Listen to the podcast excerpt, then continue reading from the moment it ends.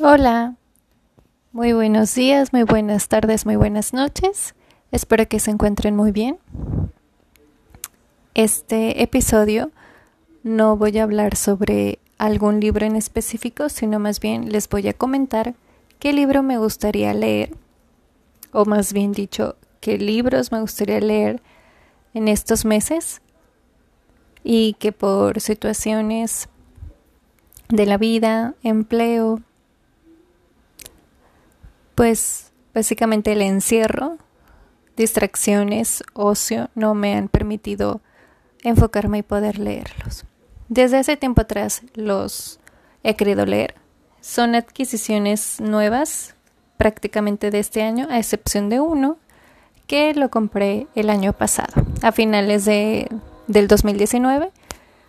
Un libro muy, muy bonito y de hecho autografiado.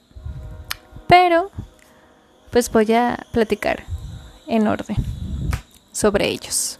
O bueno, el orden que yo les puse. Bien. Pues empezamos con el primer libro.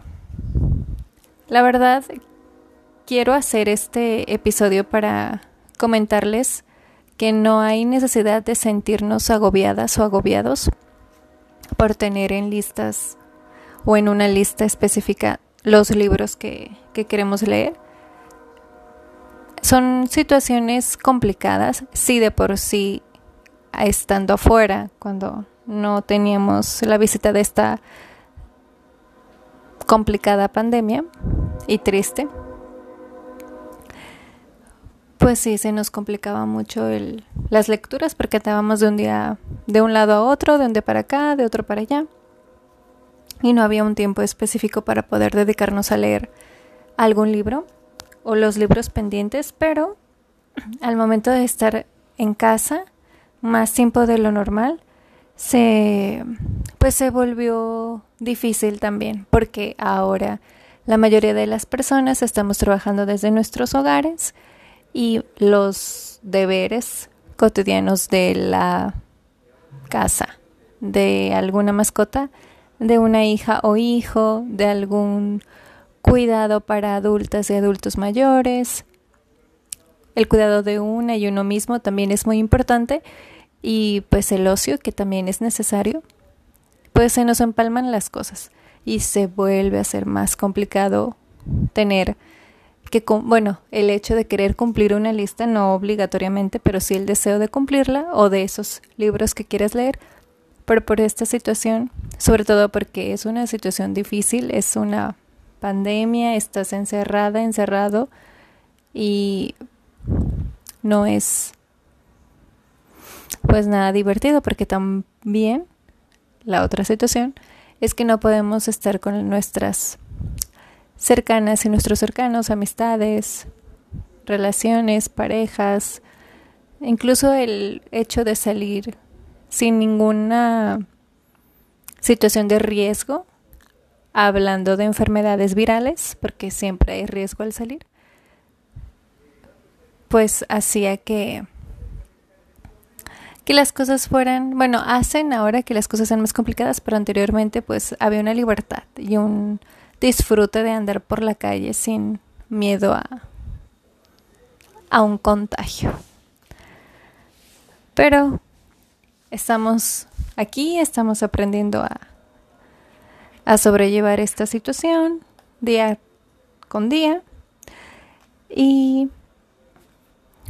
es por ello que quiero charlarles sobre, sobre estos libros que, que tengo pendientes, que no me estoy entristeciendo por ello, no estoy agobiada, pero sí creo que es necesario platicarlo porque creo que cualquier persona ahorita puede estar en esa situación antes o después de esta pandemia. Hoy, en este momento, siento que estoy hablando mucho de, de, la pandemia, pero pues es algo que no puedo evitar. Ahorita creo que se relacionó mucho con el tema. Y pues bueno, ahí van estos libros. Antes de ello, quiero comentarles que tengo ahorita lecturas eh, presentes, actuales, son dos libros, es el libro de Simone de Beauvoir, El segundo sexo, que también lo dejé unas tres semanas, al igual que el libro de Apegos Feroces. Buenísimo, ah, me está encantando mucho, bueno, perdónenme, me encanta de verdad ese libro. Eh, ya voy en la página 105, ya me faltan unas 40 hojas, 35 para terminarlo. Me sorprendió, no, más o menos sabía de qué se trataba, no sabía que iba a ser tan mm, tan impresionante, podría decirse, y de lo cercano que sentí a las personajes de los personajes, la historia literal es una relación de madre e hija. Pero bueno, cuando termine y cuando tenga tiempo voy a hacer la reseña. Ahorita por lo pronto estos libros me están me están esperando y también están esperando para que yo platique de ellos. Sobre el libro de Simone de Beauvoir, pues bien, es un libro, mm, no quiero decir que es como obligatorio porque las lecturas no son obligatorias, pero es un libro que de verdad vale la pena para reflexionar todas estas situaciones que vivimos como mujeres y qué tanto ha cambiado el contexto, la vida cotidiana, la sociedad, los pensamientos de las mujeres, los pensamientos de los hombres, la idiosincrasia, la situación del gobierno, todas estas mm, actividades, roles de género, tipos de trabajo que de repente nos creen encasillar mujeres y hombres y qué cosas siguen siendo exactamente las mismas. Es un libro que me dolió mucho, todavía me faltan algunas páginas, creo que Igual me faltan como unas 40 hojas, pero sí es doloroso, es muy reflexivo y gracias a una amiga también ahora es como muy, muy, muy mm, importante compararlo con otros textos, con otros ensayos, ponerlo en la actualidad y en el año en el que se publicó y en el que se realizó porque eh, fue como en los 50 más o menos, 40, 50. Ha tenido como más de nueve edición, reimpresiones y varias editoriales tienen este, este libro a nivel, a nivel mundial. Y es muy, muy interesante y es importante porque también creo que es uno de los libros que no que debamos leer porque vuelvo a lo mismo, no es obligación, pero si estamos muy interesadas en saber toda una línea de, de información y de ideas por parte de una gran escritora como Simone de Beauvoir, es viable que lo quieras o lo puedas leer. También es un libro muy barato, por lo menos en la edición que yo tengo que es de bolsillo, fueron 70 pesos y pues, o bueno, no, bueno, es que había descuentos en ese momento. Entonces por eso me costó 70, pero no creo que pase de 200 pesos. Cientos, más arriba de 150 creo que no. Pero de igual manera, búsquenlo. También hay oportunidad para que lo busquen en ciertos, ciertas páginas de internet donde el libro sí se puede descargar, ya sea en situación legal o no. De acuerdo después de este gran paréntesis, les ya por último les comento, sí es un libro muy muy importante para leer sobre mujer, una escritora hablando de mujeres, de la vida de las mujeres, de la situación de las mujeres en años entre los 30, 40 y 50. Libro publicado creo que en el 49-50 y un libro que sale después de uno que escribió Rosario Castellanos. Más bien, la tesis de Rosario Castellanos era sobre eh, también esta idea de, de la mujer, de esta estructura que nos dieron la sociedad, psicólogas, psicólogos, doctores, tal vez doctoras también, madres, familia, etc. Entonces, después que Rosario encuentra un libro traducido al español, del segundo sexo, comenta que si lo hubiese leído antes, pudo haber hecho un giro a su, a su tesis. la tesis de Rosario Castellanos involucraba el sarcasmo. Era algo así como decir que nosotros éramos menos que los hombres, pero era sarcasmo. O sea, realmente era una, una forma de, de dar a entender, obviamente, cómo es el sarcasmo, que no es verdad y que hay muchas cosas para comprobar que no hay ninguna diferencia en cuanto a lo intelectual entre la mujer y el hombre. Bueno, ahora sí cierro paréntesis. Ya saben, si tienen curiosidad, busquen estos libros que pues yo ahorita estoy leyendo y los que me están esperando son los siguientes. Empiezo con el primero. Es un libro, tampoco lo quiero clasificar, pero es un libro que puede llegar más mm, puede ser más cercano a las niñas y los niños. Y pues bueno, básicamente es un libro que tiene cuentos, dentro de estos cuentos tiene recetas, cada cuento tiene una receta. Entonces, lo que trata de hacer la escritora y la tallerista, porque también es una tallerista, escritora y es muy, muy inteligente. Tuve el gusto de conocerla el año pasado. Y su, digamos que su idea es que las niñas y los niños cocinen con la adulta, con el adulto, las, las recetas de las historias del, del libro. La escritora fue Maruja. Y bueno, es una amiga de una amiga mía y Maruja Nale. Perdónenme, no recuerdo cómo se pronuncia su apellido, pero creo que es Nale. Nale, Maruja Nale. Y bueno, ella se dedica a hacer talleres con, con las niñas y con los niños. Está ahí por San Pedro, aquí en Monterrey. Eh, tiene un, un espacio para para hacer estas actividades, incluso una pequeña, adaptó una cocina cuando empezó a dar estos, estos talleres, adaptó una cocina para que las niñas y los niños alcanzaran los utensilios. Y pues está más bajita la, pues todos los muebles que puedes encontrar en una cocina. Este libro lo conseguí porque efectivamente habló sobre él en un, pues digamos que era un evento en donde este, podías comer lo que ella y su esposo cocinaron y junto con otras chicas, con otra señora que, que les ayudó tener conversación con gente que está interesada en, en las lecturas, llevaron a niñas, a niños para que escucharan sobre el libro y aparte porque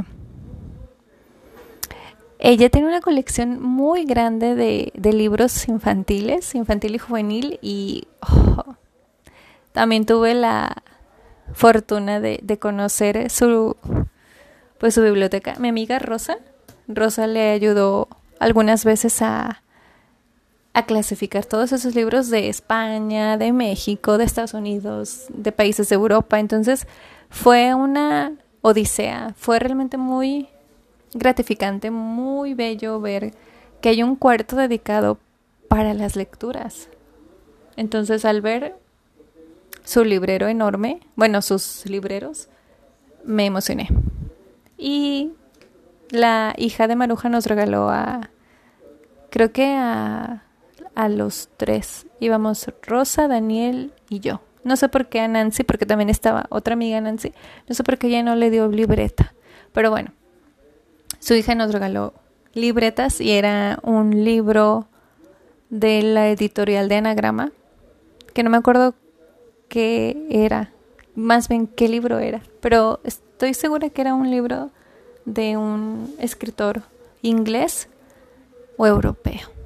Pero bueno, me gustó mucho porque literal era un, el librito con la descripción y todo por detrás y abrías el, el mini librito y eran hojitas en blanco para que tú hicieras anotaciones.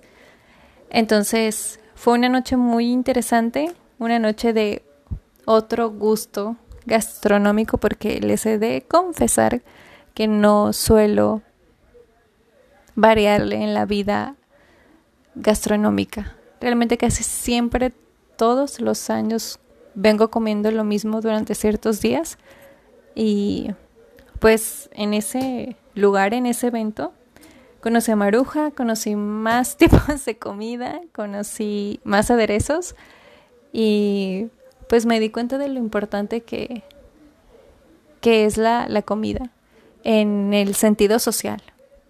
Más o menos me lo imaginaba, pero al momento de, de observar y de saber por qué estábamos reunidas y reunidos allí, pues me di cuenta de la, de la importancia. Entonces Maruja pues es una eh, chica que también, aparte de que es tallerista, es promotora de la lectura y también cuenta cuentos.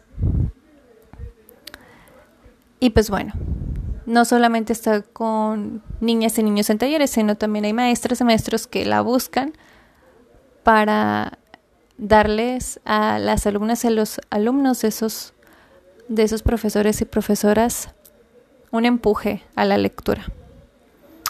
También se fue a Barcelona, eso me, me acuerdo que me contó Rosa, y su esposo le ayudó a hacer las ilustraciones. Su esposo se llama Pau Masiques. Y bueno, pues está, está interesante. También recuerdo que lo vi ahí en, en, la, en la cocina y pues fue muy padre verles y saludarles. Ahora, el punto final es que me autografió mi, mi libro y me dio mucha risa porque me dijo que me veía muy seria y muy educada, pero me dice, ¿así serás también para cocinar? Y pues la verdad no, de hecho no me gusta cocinar. Si alguien lo hace por mí soy feliz, pero si lo tengo que hacer pues lo haré. Sin embargo, creo que no todavía no llego a enamorarme por completo de la de la cocina. Disculpas a todas y a todos. Este libro es de la, de la editorial Fondo, válgame la redundancia, Fondo Editorial de Nuevo León. Y también es una editorial muy buena. Son libros desde las aves que se encuentran aquí en México, en Monterrey, perdón, hasta libros como de narrativa, novela, cuento, ensayos. Y pues aquí esta editorial lanzó el libro de Maruja que se llama Cuentos con recetas para comerte mejor. Ok. Y aquí viene la dedicatoria para Samantha, tan propia para hablar, ¿será también para cocinar? Con cariño, Maruja. Pues no. Bueno, no sé, a lo mejor sí soy muy... No, quién sabe. La verdad nunca he hecho algo tan elaborado cuando tengo que cocinar sola. Ok, bien. Como este libro no lo he leído, me estoy dando cuenta que son algunos libros, perdón, algunos cuentos no vienen de, de otros países y de hecho Maruja no los escribió.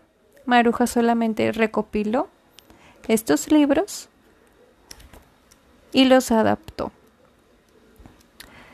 Bueno, lo de la, las recetas para cada uno. Mm, desconozco si lo hayan trabajado en equipo su esposo y ella, pero sé que ella tiene que ver con, con las recetas. Entonces, aquí está. Cuentos para con recetas para comerte mejor. Y las ilustraciones nuevamente de Pau Masiques. Entonces, es una linda recomendación. Pueden comunicarse a Fondo Editorial de Nuevo León para tener el ejemplar. Si tienen por ahí a una hermanita, un hermanito, un sobrino, un sobrinito, una hija, un hijo que puedan tener esta bella experiencia de relacionarse, porque así como la gente se relaciona con las con los libros, con las lecturas, también hay gente que se conecta cocinando y aquí tienes dos cosas muy interesantes, lectura y cocina. Entonces, estaría bien, incluso en un momento de mi vida lo haré. Pues bueno, eso en cuestión de del primer libro. El segundo libro es uno que me trajo la editorial de fondo, mira, precisamente es también del Fondo Editorial de Nuevo León, pero unido con la editorial de la Casa Universitaria UNL y también de la UNL. Son, tú pides un libro en la casa del libro y te regalan dos. Entonces, este fue mi regalo, uno de los dos regalos. Pedí el libro de Mi abuela es un canto y me trajeron dos libros. Unos era de cuentos eh, regios, la antología del cuento regiomontano y este, precisamente que es de Irma Gallo y se llama Cuando el cielo se pinta de anaranjado, ser mujer en México.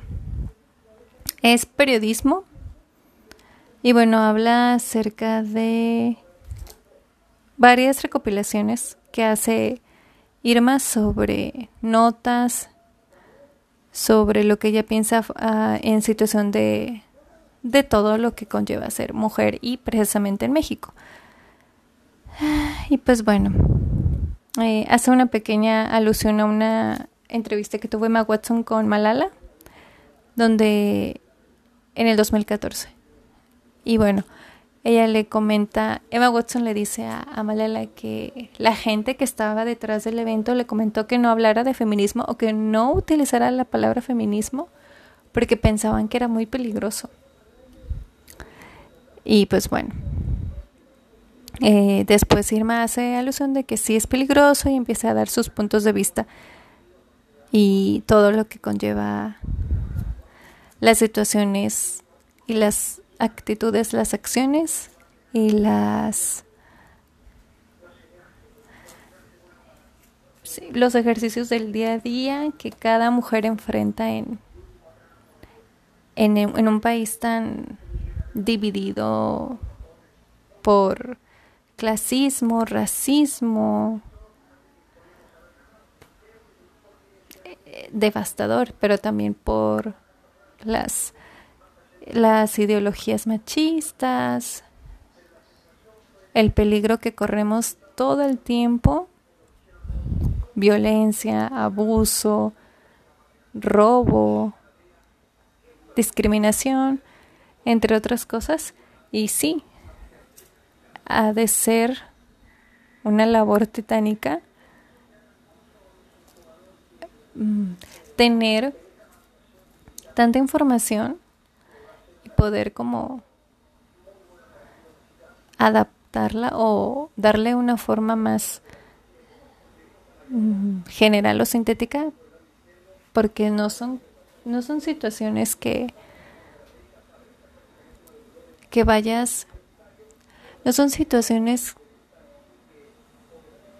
que se puedan terminar en una charla o en un libro este libro te va, estoy segura que te va a llevar a otros libros y te va, te va a tratar de ayudar a repensar o a reflexionar. Ser mujer, estar en un país muy complicado y todavía quien piense que no es difícil, la verdad, hay que volver a, voltear a la derecha y a la izquierda porque sí es un, un país devastador, golpeador, hundido en mucha corrupción y muy injusto y demasiada impunidad, demasiada impunidad. Entonces, el libro Cuando el cielo se pinta de anaranjado es otro de los libros que me gustaría leer este, este año. Y también haciendo alusión sobre el feminismo, hay un libro pequeño que quiero leer que tengo que se llama Habla, de la editorial Antílope, de Rebeca Solnit. Los hombres me explican cosas. Y justo en este mismo libro pequeño se encuentra La voz pública de las mujeres de Mary Birth. Mary Birth tiene otro libro muy interesante que no he podido leer, pero se llama Mujeres y Poder. Y Rebeca tiene este libro, bueno, este pequeño ensayo que es pequeño pero es muy poderoso y muy grande. Los hombres me explican cosas. Aquí vienen muchas, muchos términos como el main, mansplaining, como, ajá, sí, que los hombres te tienen que, que estar explicando cosas cuando tú de verdad ni se las pediste o aparte tú ya lo conoces pero a fuerza te quieren explicar cosas. Casi siempre siento que lo he visto. No sé, no me acuerdo si yo lo he vivido, pero probablemente sí. Pero lo creo que lo he vivido más con compañeros de, de la facultad, de repente que, que tratan de pues sí, de explicarte y tú ni les pediste puntos ni opiniones. Pero bueno, es un libro también que habla, se acerca mucho a la línea del, libro de Irma Gallo. Y sí, me, me interesa mucho. Sobre todo el de los hombres me explican cosas porque ya, ya tenía ganas de leerlo desde hace mucho tiempo y hasta este año pude obtener una copia. Y la voz pública de las mujeres también. Porque he visto, hay un canal en YouTube, hay un canal televisión abierta en, en Argentina que se llama TV Encuentro, pero tienen su canal en YouTube, entonces a veces veo documentales y uno de ellos era sobre sobre el feminismo. Exactamente no recuerdo qué, pero hablaba de feminismo. Y recuerdo que hacen esta pregunta de que si todas las cosas que hacemos las mujeres en nombre del feminismo son públicas, o sea, son políticas tienen algo relacionado con el gobierno. Y pues pienso que sí, porque al final del día estás tratando de, bueno, estás tratando de llegar a puntos equitativos en cuestión de, de todo, en cuestión de, de, de los hombres, en cuestión de trabajo, ser iguales, que no haya más para unos y menos para otros. Y sí, cada que hay una manifestación, cada que hay una exposición, un meeting una colectiva hablando públicamente, pues todo eso es, es político, pero en el sentido de hacer un cambio, no meramente política para un, partido en específico, sino más bien para hacer un cambio, para poder llevar esos cambios a las leyes, a los artículos y que haya más gente cuidando nuestros derechos en, en todo, lo, todo lo respecto a pues a los derechos humanos, a la Suprema Corte de Justicia, en el poder legislativo, judicial y ejecutivo y todo eso. Entonces, también está para pensarse. Espero pronto leerlo también. Y pues bueno, el siguiente es un libro que también quiero leer, pero no he podido. Se me hace muy padre y la forma que en la que está y su nombre. El libro se llama Un montón de escritura para nada. Y la editorial es Dharma Books. Y Sara Uribe es una yo la conozco como un poeta eh, también tiene otro libro que se llama Antígona González, entonces también lo tengo ahí. Pero de los dos tengo muchas, muchas ganas de... Bueno, los dos, pero más este porque me llama mucho la atención su, su forma, cómo nos está explicando la poesía y todo lo que conlleva el, el, el texto en sí, lo, lo poético. Tiene recomendaciones de poetas de mujeres poetas y también vienen ciertos, eh, ciertas anotaciones dentro del libro. Mira, viene idea. Sí, este, y bien, y cada hoja tiene como un, un capítulo y ahí te platica mucho. Ay, viene Pitamor, viene Yo soy mi casa. Bueno, Pitamor me encanta y ese es mi poema favorito de ella, el de Yo soy mi casa. Ok, bueno, este también me, me gustó mucho quiero leerlo. Me llama mucho la atención. Es un libro, mm, no es muy grueso, pero es muy como muy rectangular y está muy padre. Espero poder poder leerlo pronto también. Y bueno, esto es en cuestión de poesía. Y ahora tengo dos libros de una sola escritora. Se llama Viviana Camacho. Y bueno, el primero es un libro de cuentos que se llama Jaulas Vacías. Y el segundo es Lobo, una novela. Y bueno, mmm, le tengo mucho interés porque ya se me fue la onda de cómo conocí. Ah, ya me acordé. Por un programa que estaba viendo en la televisión. Me gustó mucho. Estaba ella y en, y en ese entonces era la pareja de, ella, un escritor llamado JJ Servín. O JM Servín, algo así. Y ella pues estaba también charlando en ese programa y me llamó mucho la atención. Tenía como una voz muy clara y como que sus ideas me llamaron, me llamó mucho y aparte los libros que recomendó se me hicieron muy interesantes. Entonces, no sé cómo llegué a Almadía un día a la página. Ah, bueno, este, llegó esta, llegó la pandemia, otra vez hablando de la pandemia. Llegó una pequeña noticia a mi correo de de que había, no, o sea, novedades y aparte tenían descuentos. Entonces compré el libro de Lobo porque era un descuento y aparte porque me llama mucho la atención Viviana Camacho y luego compré más adelante Jaulas Vacías porque después vi varias entrevistas de ella y me gustaron bastante. Y pues bueno, espero también leerla pronto.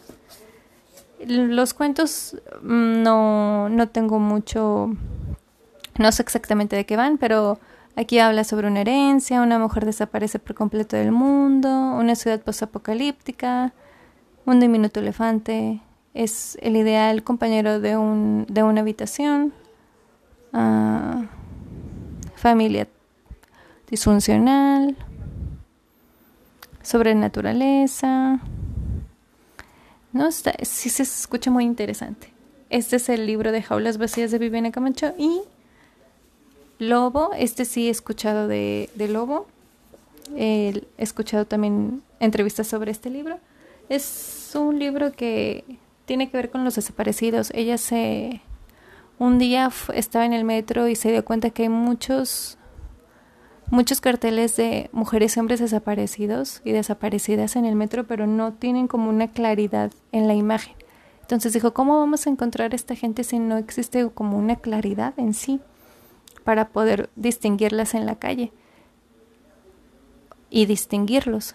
Entonces empezó a plantear muchas cosas y de todas esas, eh, esas reflexiones nace Lobo que es un, lobo, es un lugar que sí existe, está en un estado, creo que dijo San Luis, Zacatecas, no me acuerdo, perdónenme, eh, está, sí existe, entonces es un lugar muy pequeño, ella lo conoció en su infancia, ya no ha vuelto, pero se quedó con esta impresión de que en las noches como que se ve medio misterioso, terrorífico, y la historia gira en torno a ese, a ese lugar que ella conoció en su infancia, que probablemente ahorita sea diferente, pero en aquel entonces ella lo, lo sentía así, lo percibía de esa manera. son dos mujeres, una mujer joven y una mujer adulta joven. La mujer adulta joven hace investigación allá y la adulta joven, bueno, la mujer joven va para allá para ayudarla. Se siente muy halagada porque es una mujer pues muy muy culta, muy inteligente y ambas van a empezar a hacer sus aportaciones para una investigación. Entonces de ahí empiezan a surgir cosas muy como sobrenaturales y poco a poco se van como despertando los secretos, por así decirlo, incluso de la adulta joven, que es la investigadora superestrella. Y pues bueno, también el convivir con otra persona, los temperamentos, las diferentes formas de ser, los caracteres, todo. Entonces, sí, ese, bueno, me llamó mucho la atención, ojalá pronto lo pueda leer, sobre todo porque me aceptó en Instagram y en Facebook Viviana Camacho. A pesar de que no me conoce, soy súper fan y todavía no leo sus, sus libros. Pero sí, estos son dos libros de Viviana Camacho que quiero leer. Y finalmente un libro de poesía que se llama A veces el amor es un cactus de Andrea Muriel. La editorial es Osa Menor. Y pues básicamente eh, es una es un libro que habla sobre muchas cosas que tienen que ver con el amor, tanto de de pareja, de familia, de amistades, de hermanas, de hermanos, entonces también de cosas que nos molestan como mm, ¿cómo sí, como amiga, por ejemplo, o como hermana. Había hay uno que habla acerca, no lo he leído, solo vi uno que habla acerca de cómo le molesta a la narradora o bueno, a la sí, podemos decir, le molesta a una persona, a alguien que su hermana siempre esté como recogiendo al novio. Como que esté súper, o sea, si el novio ocupa tal cosa, que ella inmediatamente salga para salvarle el pellejo, ¿no? Entonces, se me hizo muy interesante porque no todo es sobre amor y habla sobre otras cosas como de cultura pop y hace alusión a los cactus, entonces me llama mucho la atención eso porque tiempo atrás hablaba con una amiga y pues me dio como la importancia del símbolo del, del cactus en cuestión de, de dolor, de daño, de herida y de que no quieras seguir teniendo como esta situación del, del miedo a que te lastimen. Entonces Andrea Muriel es poeta y también traduce, es traductora. Y bueno, ella forma parte del programa de Fundación para las Letras Mexicanas y es el primer poemario que tiene. Andrea Muriel. Este libro también lo conocí por una chica booktuber, Sputnik. Y pues bueno, me gustó lo que comentó del libro, lo conseguí y pues aquí está. Entonces estos son los libros que, que me han gustado mucho para leer, porque no los he leído. Me han gustado, me han llamado la atención, me, me gustaría poder tener tres semanas para mí no hacer nada más que leerlo, pero leerlos, pero pues no se puede. Entonces ya habrá tiempo. Y también los las y los invito, les invito a que puedan tener esta revisión de textos que quieran leer o buscar alguno para leer. Y si tienen pendientes, no se apuren, así es la vida. Nunca vamos a poder leer todo pero pues vamos a, leer lo que nos llama más la atención. Y pues yo trataré de hacerlo. Primero tengo mi... No quiero decir mi deber, pero ya me piqué con estos dos libros que tengo, entonces no quiero como dejarlos a un lado. Y después ya ver qué libro puedo, puedo leer de, de los que tengo aquí. Y pues bueno, nuevamente les agradezco por estar acá. Me gusta mucho platicar sobre libros y también hacer pues estas pequeñas reseñas para ustedes, que espero que no caigan en el spoiler y si lo hacen, perdón. Y pues bueno, ya nos veremos, más bien nos escucharemos la, la próxima semana. Por lo pronto este episodio pues los acompañará durante esta semana o la semana que lo vayan a escuchar. Mm, busquemos libros que nos llamen la atención. Mm, conclusión, nunca leamos algo por obligación. Y nuevamente, muchas gracias por escuchar este podcast. Nos estamos escuchando. Gracias otra vez y cuídense bastante.